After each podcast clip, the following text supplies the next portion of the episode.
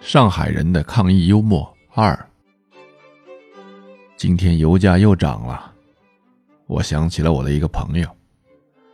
他本来吧买了一辆车，心想有了车嘛，应该更容易找女朋友了。结果啊，他连油都加不起了。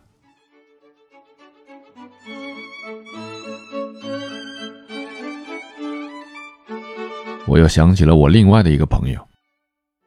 他说他老婆现在不让他加油了，说加一箱油可以买一克黄金。如果一年的油省下来，足足可以买一个五十克的手镯。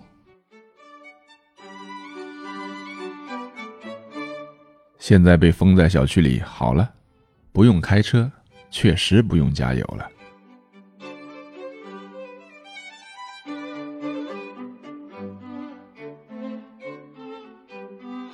去年的时候就找大师算命，大师说：“哎呀，明年春天你必为情所困呐。”当时我心中窃喜，难道春天到了会犯桃花，为爱情所困？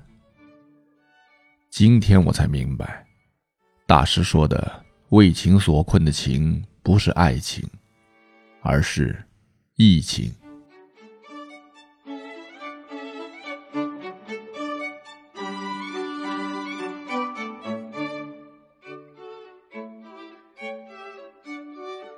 儿子被困在家里。突然，他跟我说，在家困了这么多天，好无聊啊！我终于发现，当猪的日子也不容易啊。我说，当猪不容易，你以为？养猪的容易吗？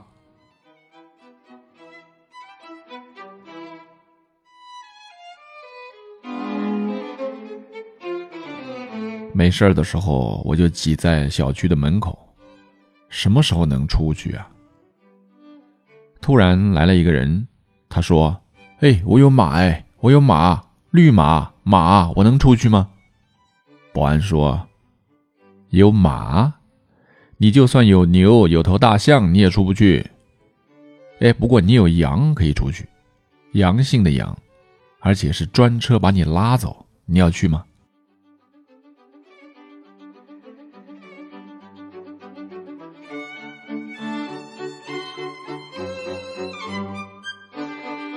我有一个决赛圈的朋友，周边的小区都被封了，他没有被封。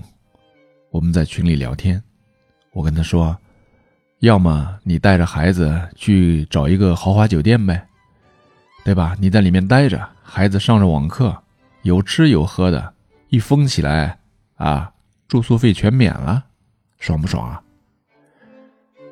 我那朋友一听，哎，这方法不错啊，于是拖家带口的找了一个温泉酒店，心想这酒店离他们很近的，啊，很快就要被封起来的。他就住上了。